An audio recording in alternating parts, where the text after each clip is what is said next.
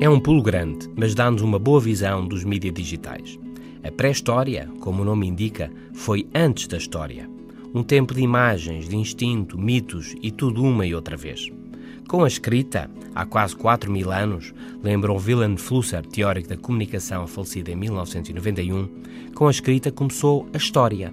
Com o texto, a realidade surgiu como sequência, como causa e efeito, como uma coisa atrás da outra, como uma história. A civilização ocidental, desde a Grécia Antiga ao acelerador de partículas do bosão de Higgs, assenta no texto, na lógica, nos números. Há muito imagem mágica mítica. Depois o alfabeto, o texto que domina as imagens, que fixa significados e lhes dá objetividade. O texto, a lógica e a racionalidade, intensificados e levados ao limite, transformam-se em software, o que por sua vez vem a gerar novas imagens. As imagens digitais que hoje esmagam cada vez mais o texto.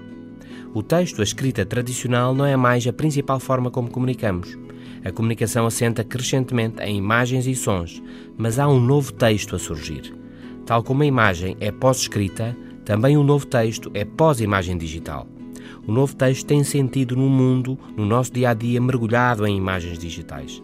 É a linguagem, o texto dos SMS, das mensagens dos telemóveis, com as palavras escritas como soam, ou só com consoantes, com iniciais de expressões, desde o famoso LOL ao OMG, oh my god, aos smiles e a outros desenhos. São os hashtags das redes sociais, palavras-chave antecedidas do sinal cardinal, são as microexpressões sobre uma imagem. É um texto curto, imagético e icónico. É um texto libertado das regras da gramática.